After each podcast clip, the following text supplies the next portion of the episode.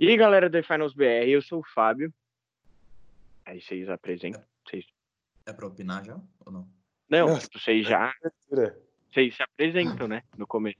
É que você não falava eu sou o Fábio primeiro? Ué, eu falei agora. Ele falou isso, ué. Pô, Ai, fatal! Papai Lebran! Roubou meu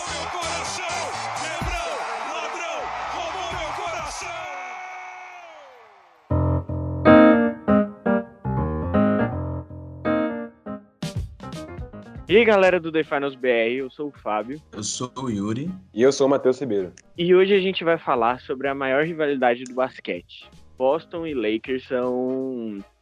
São dois arqui-inimigos desde que a NBA foi fundada. Exatamente, Fábio. Eu acho que é muito legal ressaltar, antes da gente começar o nosso papo, como prova- provavelmente são as duas maiores franquias da NBA. O Celtics tem 17 títulos, é o maior vencedor da NBA. O Lakers vem logo atrás com 16 títulos.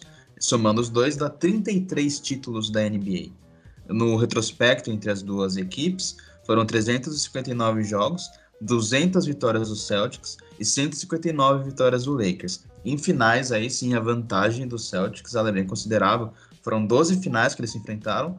O Celtics venceu 9 e o Lakers venceu 3 vezes. Não, e é muito legal, né? Porque em todo esporte a gente tem que ter esse, esse contraste, essa rivalidade, seja no futebol, seja no futebol americano, seja no basquete, que não, não é diferente nesse caso com Lakers e Celtics. Os Celtics que, que dominaram o basquete norte-americano aí no começo ali da, da década de, 70, de 60, né? Quando concentraram ali grande parte dos seus títulos, chegaram a ganhar oito troféus consecutivamente, de 59 a 66, coisa que é inédito na liga. É, tem jogadores que marcaram a história do, do basquete, tanto em quadra como extra, extra quadra, que a gente vai comentar um pouco mais pra frente. E os Lakers também, né? Com, com jogadores que marcaram seu, seu nome na história para sempre, o Shaq, Kobe, Magic Johnson, dentre outros. Então, uma rivalidade muito sadia para a liga. É, não é à toa que os dois são os maiores campeões disparados, com- comparado com o terceiro lugar, que no caso seria o Chicago Bulls com seis títulos, né? Na era do, do Jordan. Então, é, é realmente muito, muito legal sempre ter essa rivalidade assim, apesar do- dos dois não serem da mesma cidade ou ficarem, né, é, em regiões mais distantes. É, e a gente já, a gente já começa, tipo, essa história. É, para quem não sabe, o Lakers não é original, não é originário de Los Angeles, isso é um costume. Os times às vezes mudam de cidade. A gente tem nesse ano mesmo, ano passado, o Oakland Raiders mudou agora para Las Vegas por questão de por uma por questão do dono quer. Os donos dos times às vezes dão um louco desse, eles querem mudar por achar novo público, achar um mercado mais interessante. O Lakers era de Minneapolis, mas aí depois, mais para frente, eles mudaram para para Los Angeles. Mas ainda com o Minneapolis, eles já tiveram o primeiro confronto deles, que foi a final de 1959. E eles perderam justamente para o Boston Celtics. E o curioso, Fábio, é que essa final foi a primeira varrida da história das finais da NBA. Né, o do Celtics em cima do Lakers, então já começou assim, né? Uh, e aí a gente pode falar bastante, provavelmente o Matheus vai trazer algumas coisas também, uh, dessa década de 60, que foi assim, absurda por parte dos Celtics, né? Que foi o Celtics liderado por Bill Russell. Ele simplesmente venceu todos os títulos da década, com exceção de 67. E na década de 60, o Lakers foi oponente do Celtics em seis das nove finais. Foi em 62, 63, 65, 66, 68 e 69.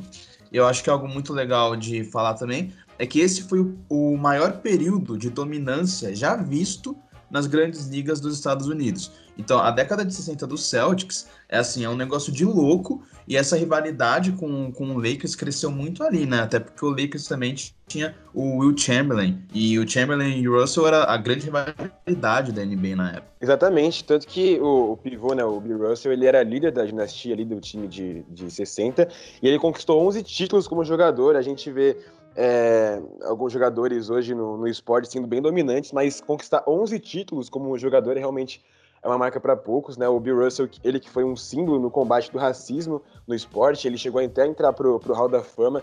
Então é algo que mostra como ele foi grande pro time de Boston e como que, que essa franquia ela cresceu muito, né? Tanto que é, acaba ficando um pouco é, estranho você analisar. Estranho não, né? Porque justifica o quão dominante eles eram.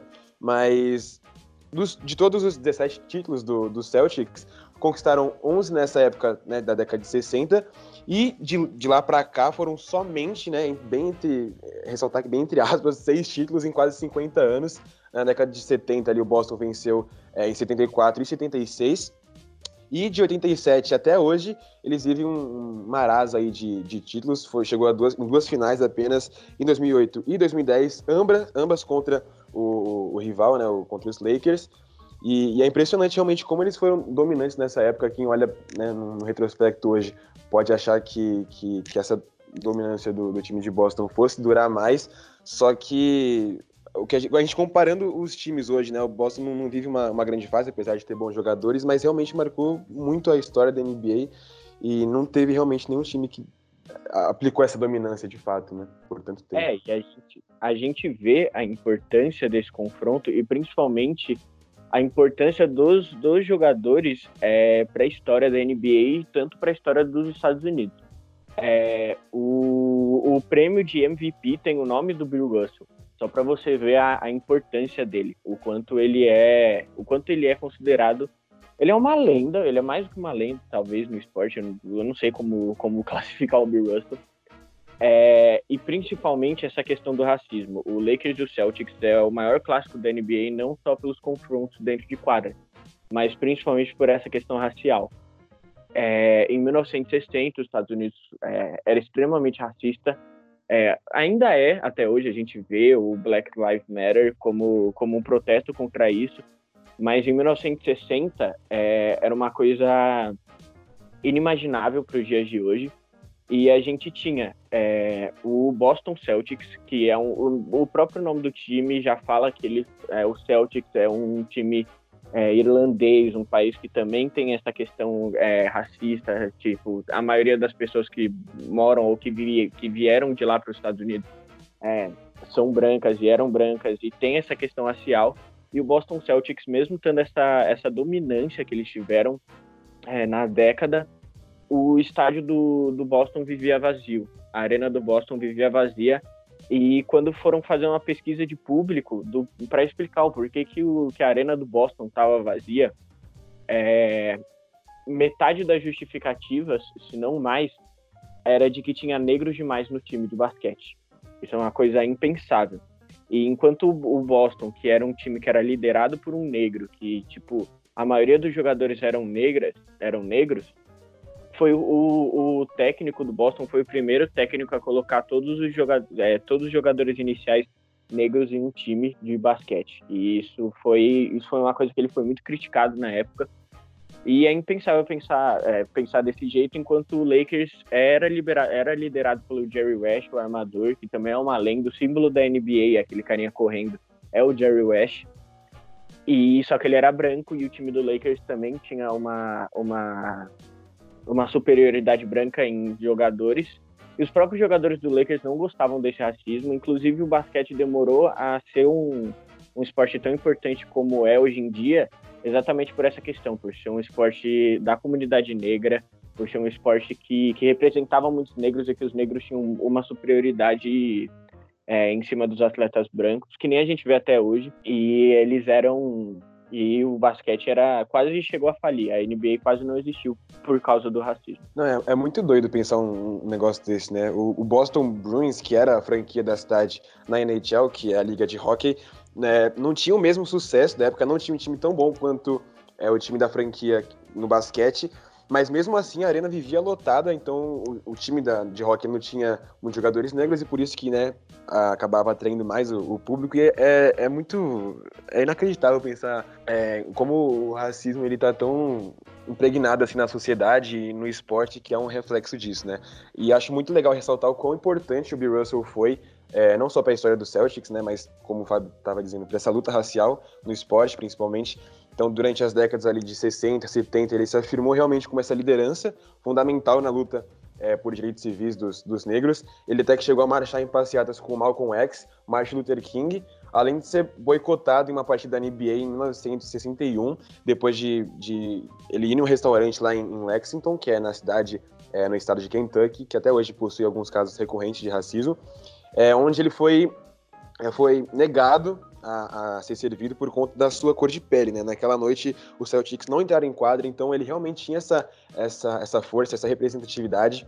É, no final da, da sua carreira, em 1966, ele também acumulou a função de treinador do time, então marcou seu nome na história mais uma vez, porque foi o primeiro técnico negro da história de todas as ligas grandes profissionais dos Estados Unidos, incluindo futebol americano e beisebol. É, toda essa luta, é claro, né, não, não foi em vão, toda essa representatividade é, culminou para abrir um caminho para mais jogadores que se manifestam atualmente, como o, o LeBron na, na, NBA, além do, do, Kaepernick na NFL, do Hamilton na, na, Fórmula 1 também, entre outros. Então é, é, muito importante ressaltar a trajetória do Bill Russell, não só como jogador, mas como, como pessoa, né? Como a representatividade que ele tinha, a força que ele tinha na, na voz. Ele que recebeu a, a medalha de liberdade direto das mãos do Obama na Casa Branca. Então é, é, realmente merece ser reconhecido por tudo que fez em uma época que, que o racismo era ainda mais, mais é, talvez mais forte, né? Ou pelo menos não era tão omisso. É, exatamente, né? Como o Matheus disse, ainda bem que hoje a NBA uh, consegue ser muito esse símbolo de resistência social, de jogadores muito engajados e que hoje a, liga possa ter dado esse passo a mais, né? A gente vê inclusive no retorno aos jogos uh, com muitas menções, né? Ao Black Lives Matter dos jogadores, enfim, ainda bem que hoje a liga conseguiu dar, dar esse passo, né? E, bom, acho que agora, seguindo a, a cronologia, né, a década de 70 ela foi muito pouco é, explorada nesse sentido de, da rivalidade entre o Lakers e o Celtics, e o Celtics como o Matheus já falou, uh, mas tudo muda, né, a partir de 79, porque em 79 uh, ah, duas lendas são draftadas, né, o Larry Bird é draftado pelo Celtics e o Magic Johnson é draftado pelo Lakers.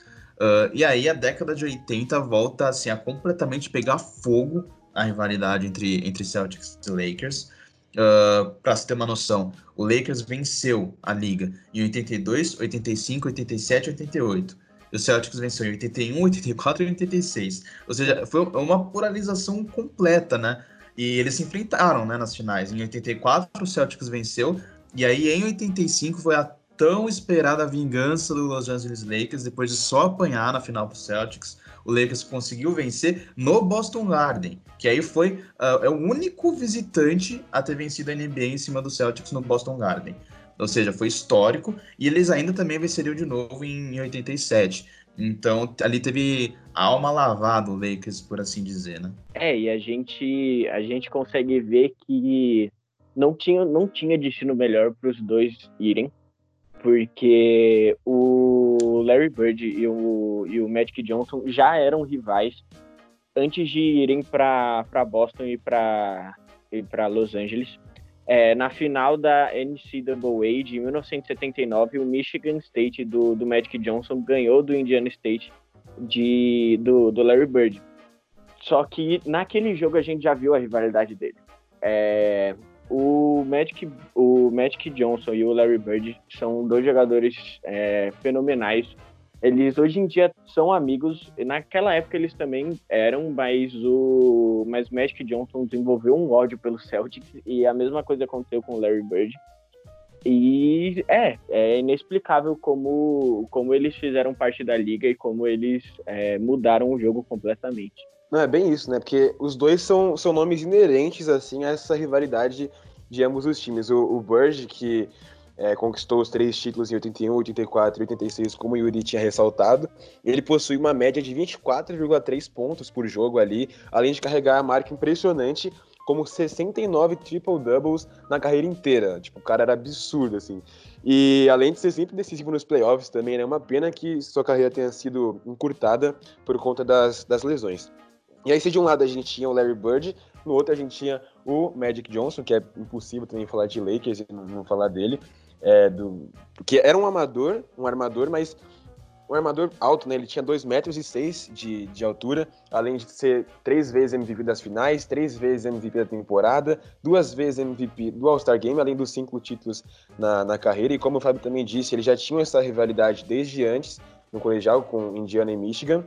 que ficou conhecido como jogo universitário com a maior audiência de todos os tempos, com aproximadamente 40 milhões de espectadores. Então, ter levado essa rivalidade que já vinha muito antes da NBA para dentro da, da, quadra profissional ali foi muito interessante, não só é, para o nome do, dos dois jogadores, né? Que é claro, quando você é, é bom em alguma coisa e tem alguém que está concorrendo com você e também é bom, essa rivalidade ela é instigada a levantar os dois para um, um maior nível possível. E foi o que a gente viu, não é à toa que a dominância dos, dos dois times foi, foi né, tão, tão grande por tanto tempo com os dois em quadra. É importante falar também é, quando o Matheus fala que tipo, o Larry Bird e o Magic Johnson são nomes meio inerentes assim, a essa rivalidade, e é completamente verdade, porque se a gente para para pensar, a NBA ela dá o seu primeiro boom assim para o mundo com o Larry Bird e o Magic Johnson. É claro que depois ainda vai vir o Michael Jordan, e aí é que explode de vez.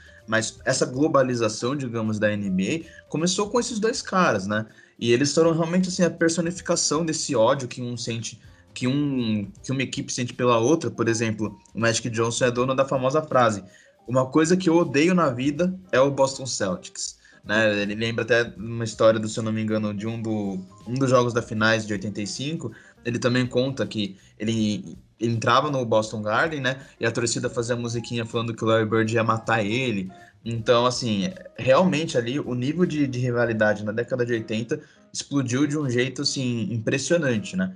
É uma pena que depois, no final da década de 80 e aí toda a década de 90, foi praticamente dominado ali, primeiro pelo Detroit Pistons, né, e os Bad Boys, depois pelo Chicago Bulls do Jordan. Mas, uh, e aí depois, na década de 2000, os, os equipes iam voltar a, a formar grandes equipes. Mas, assim, é realmente algo muito legal e é difícil imaginar hoje em dia duas equipes polarizando, polarizando tanto, assim, disputa, né? Tudo bem, recentemente a gente teve Golden State e o Cleveland, mas acho que não chega nem perto, né? A gente tá falando praticamente de uma década completa de só duas equipes ganhando e meio que se revezando. Então eu acho que assim, é um impacto que fica pra história, assim, né? Não, só pegando um gancho no que o Uri falou agora, né? Que foi meio que esse começo, assim, é, da popularização da NBA com essa rivalidade dos, dos dois. Acho que é, o, o, auge dessa, dessa popularização da NBA foi nas Olimpíadas né, de Barcelona de 92, que aí sim o, o, o Jordan já estava com. já era bem renomado, mas ainda assim ele conseguiu se juntar no time dos sonhos ali com o próprio Larry Bird e o Magic Johnson, né? Então, é, os dois têm uma importância não só para os seus, seus times, né, respectivamente, mas para a liga de modo geral, para a popularização, tanto que em Barcelona a bandeira dos Estados Unidos realmente foi muito exaltado e é claro né, que as atenções foram voltadas para a NBA logo, logo depois. Não, e o, o Yuri até chegou a comentar o Golden State e o Cleveland mais recentemente, mas o Golden State era um. A gente via, pelo menos, o Golden State mais como um time e o Cleveland mais sendo carregado pelo LeBron. Obviamente, o Cleveland tinha suas peças, o Kyrie Irving, o J.R. Smith jogou, jogou bem em, em, final também. Tipo, teve aquela, aquela cagada lá que ele fez, mas fora isso, ele ele foi bem. É, mas o, o Boston e o Lakers tinham duas super equipes. O Lakers, além do, do Magic Johnson, que a gente fala muito, tem o Karim Abdul-Jabbar, que é o maior cestinha de todos os tempos da, da, da NBA. E até é, voltando nos anos, nos anos 60, rapidinho, a gente já via essas super equipes também, porque o Will Chamberlain é o único jogador a marcar 100 pontos em uma partida. Teve média, eu acho que de 50 pontos em uma temporada, o, o pivô do, do Lakers, enquanto o, o Bill Russell foi um cara que mudou completamente o jeito de se defender. Ele é considerado um dos melhores jogadores defensivos de todos os tempos pela questão de intimidação.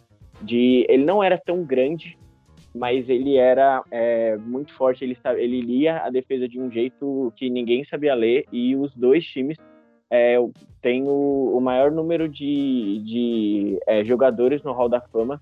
Isso mostra o quanto a, a rivalidade e, a, e, o tamanho desses dois times. São dois times gigantes. Exatamente. O Karim Abdul-Jabbar que tem exatos 38.387 pontos no total. Não é à toa que é o maior pontuador da história. Meu Deus, é muito bom. E a gente, a gente vê é, como a rivalidade, é, além dessas questões e tal, é, quando o, numa das finais em que o Lakers foi jogar contra o Celtics, que o Lakers eu acho que abriu 2 a 1 nas finais e o Celtics conseguiu virar, se eu não me engano, é, foi até o jogo 7, mas o Celtics ganhou.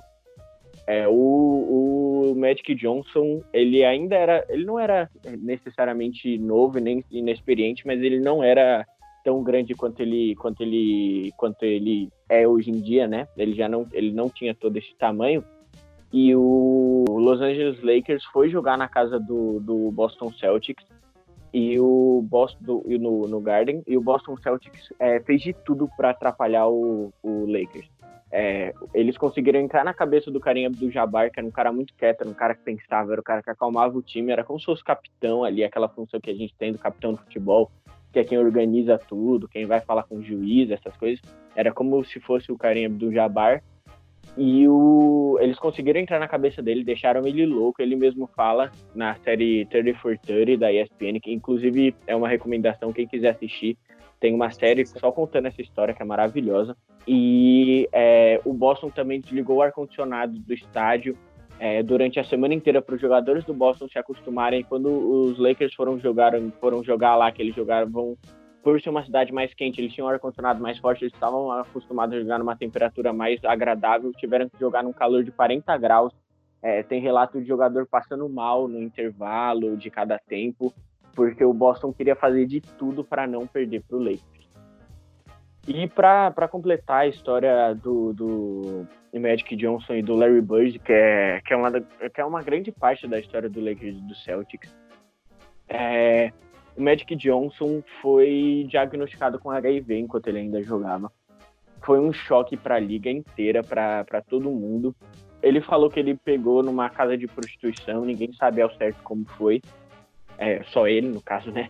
Mas é, ele foi diagnosticado. E nos anos 80, quase ninguém tinha informação sobre HIV. É, vários ídolos, tanto internacionais quanto nacionais, morreram por causa da doença. O Fred Mercury, o Cazuza aqui no Brasil.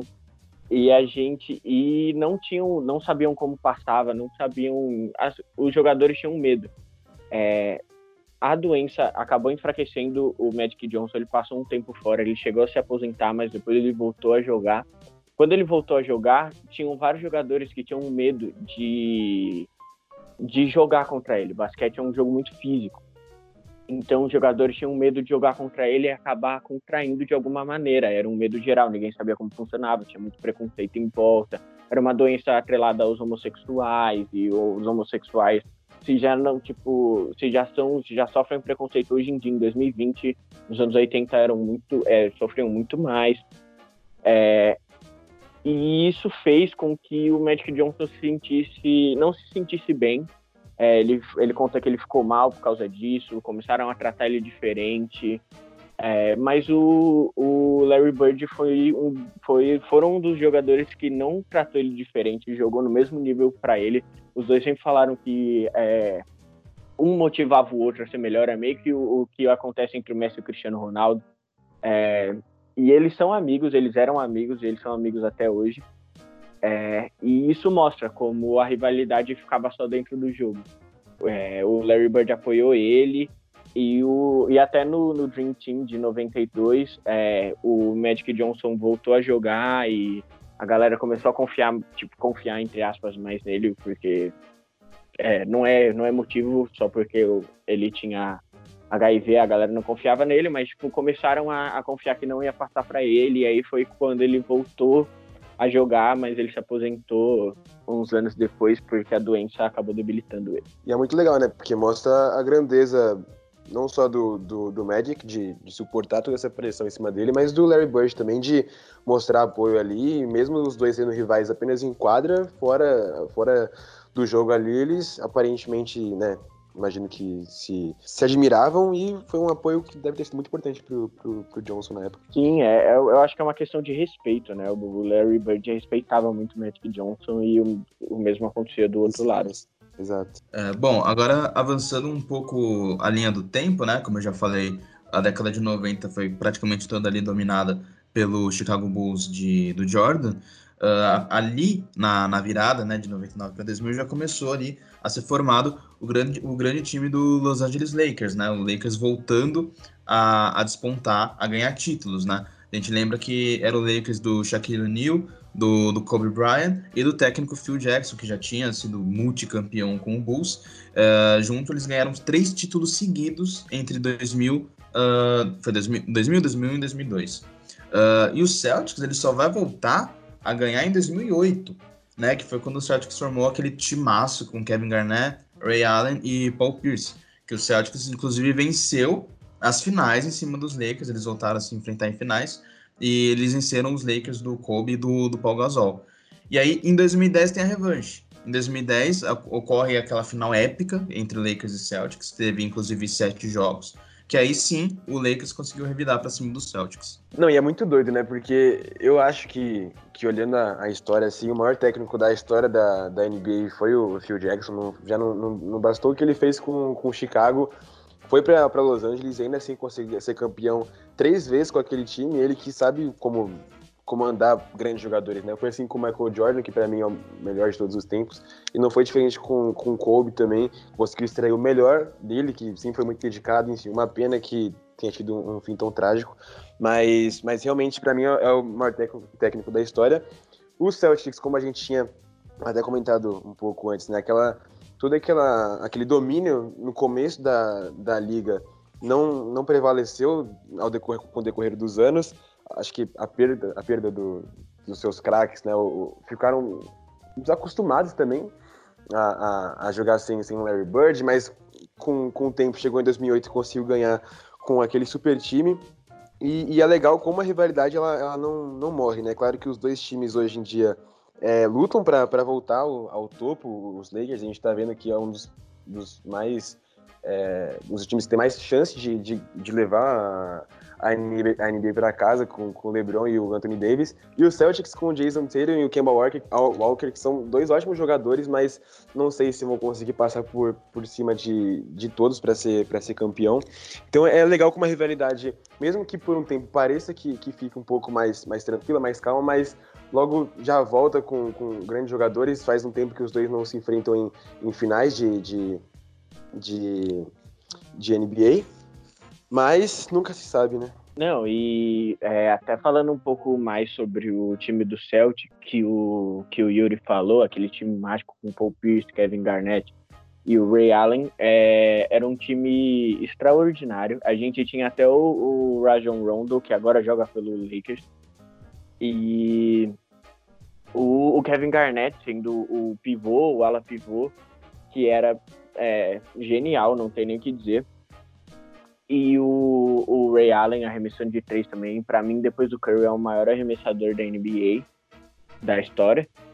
E era, era isso, era outra super equipe. E qualquer equipe que tenha o Kobe Bryant vai ser uma super equipe também. É, o falecido Kobe, inclusive, um final muito triste, que nem o Matheus falou. E é até interessante a gente falar é, é uma curiosidade que eu não sei se, se, se todo mundo percebeu. Eu, eu percebi, tipo, é uma coisa minha, assim, é uma coisa que eu penso. Mas no começo, o Lakers perdia muito pro, pro, pro Celtics do Bill Russell, porque não tinha um pivô é, de tanta dominância, que nem o, o Bill Russell. E depois, todo, quase todos os títulos do Lakers, não, acho que todos os títulos do Lakers sempre tiveram pivôs é, é, extraordinários, eu acho que ficou meio que um trauma ali na, na, na, organização do Lakers, porque depois, quando você tem Will Chamberlain, o Kareem do Jabbar, o Shaq, o Paul Gasol mesmo, que jogou demais, é, isso mostra que, que eles fizeram. O Celtic fez um estrago, mas no final ajudou o Lakers. É, e eu acho legal, né? Já comentaram também, mas acho interessante como hoje a gente volta a ver tanto o Lakers, tanto o Celtics como equipes fortes. A gente lembra que o que o Lakers, desde a da aposentadoria do, do Kobe, teve muita dificuldade. É, um grupo jovem de jogadores, mas era um time que não chegava em playoffs. E agora a gente vê um Lakers que, assim, né, tem simplesmente só dois dos melhores jogadores da liga. No, se pega top 5 jogadores da liga, o Lakers tem dois, que é o LeBron James e o Anthony Davis. Né, e para mim é o grande, o grande favorito a vencer a NBA esse ano. Eu achava que era o Clippers, mas eu estou, admito, estou totalmente influenciado pelo último jogo. E o Lakers virou meu favorito. e o Celtics é uma das melhores uh, equipes da, da liga também, né? E ali no Oeste, é, não acho que seja melhor que o Milwaukee Bucks, mas como o Matheus falou, tem uma equipe muito forte também, né? E já vinha com. Já faz algumas temporadas, né? Que é um, um, uma equipe que vem fazendo boas, boas, boas campanhas, né? Jogadores muito interessantes, como o Matheus falou, Jason Tatum, Kemba Walker, Marcus Smart, para mim é um jogador que eu acho muito subestimado, mas é muito importante pro, pro Celtics, Jalen Brown, enfim, é um grupo de jogadores muito bons também. Então eu acho que hoje, se é, eu acho difícil imaginar uma final Lakers e Celtics, muito por causa do, da dominância do Milwaukee Bucks e até do Raptors também ali no, no leste, mas assim, são duas equipes muito boas, com bons jogadores e brigam lá no topo. Então eu acho legal ver isso, porque né, a gente está falando das duas maiores franquias da NBA. Eu acho que é, é, essas equipes fortes eu acho que faz bem faz bem para a liga. E a gente lembra que um pouco antes da parada por conta da, do coronavírus, a gente teve um Lakers e Celtics, que o Lakers saiu vitorioso, e também teve um clima muito especial, justamente por causa disso. Duas grandes equipes, teve até ali um, um game winner do LeBron, Jason Tatum jogou muito. Então eu acho que é, que é muito interessante ver hoje como essas duas equipes uh, se encontram bem melhores do que elas estavam até algumas temporadas atrás. Né? Exatamente. Eu, particularmente, também gosto de alguns jogadores do, do Celtics, mas não tem como, pelo menos para mim, não torcer para os Lakers. Eu gosto muito da, da dupla do, do, Anthony Davis com o LeBron, principalmente, que eu sou muito fã dele. Não só, né, como a gente até comentou aqui, não só pelo jogador, mas pela representatividade que ele tem fora das quadras também, sempre se posicionando, postando é, nessa, nesse combate ao, ao racismo. E e acho, acho muito legal se, se os Lakers voltarem a, a, a ganhar mais uma vez a NBA. Eu que particularmente, assim, comecei a gostar de basquete por conta do time é, do, do Kobe. Então vai ser bem interessante ver como, como os dois. Já está sendo, né? Interessante ver como os dois estão voltando nessa, nessa volta pós-pandemia. Pós e vamos ver quem que vai, vai se, se consagrar campeão. Não imagino também que, que os dois vão se enfrentar na final, mas nunca se sabe. É, eu acho que, que a gente não enxerga o Celtics ainda como. É, um é uma das melhores equipes da NBA, talvez top 10, mas a gente não coloca ele como top 3, por exemplo, porque eu, eu creio ainda que o Jason Tatum tem que amadurecer um pouco. O Jason Tatum e o, e o Jalen Brown, eles são o futuro da franquia, não tem o que dizer mas eles têm que amadurecer um pouco, eu acho. Eles não estão no mesmo nível de Harden, de LeBron, de Westbrook, até do próprio Curry, que não jogou essa temporada, mas não tenho o que dizer, o Curry é, tem sido destaque nas últimas, sei lá, seis, cinco temporadas. Eles ainda têm que, para mim, eles ainda têm que comer um pouquinho de feijão com arroz para chegar no nível desses caras, mas eles vão chegar. E eu tô muito ansioso para ver daqui uns, uns 3, 4 anos, se o Anthony Davis ainda estiver no, no Lakers. Eu acho que o LeBron não vai estar tá jogando ainda mais, mas se ele tiver também, uma, eu, tipo, eu ia ficar muito feliz de ver uma final Lakers com o Anthony Davis e o e Boston com o Jason Tatum.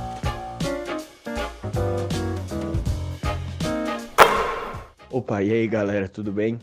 É, eu e os meninos a gente acabou esquecendo de finalizar o programa, então esse áudio aqui vai no final, a gente arruma depois na edição. É, a gente queria agradecer quem escutou, é, compartilhar nas redes sociais, chamar seus amigos para ver. Você conhece alguém que gosta do que a gente está falando, dos esportes, indica para ele. É, a gente estreou um canal no YouTube também, qual a gente está lançando os podcasts lá, para quem não tem acesso ao Spotify, mas nós vamos lançar conteúdo exclusivo no YouTube também. É, sigam o nosso Instagram, logo menos vem uma página no Facebook. É isso, tamo junto. Valeu, galera. Ah, eu só quero aproveitar aqui para falar que vocês já falaram duas vezes 69 nesse podcast e ninguém deu risada. Vocês se decepcionam a cada segundo, cara.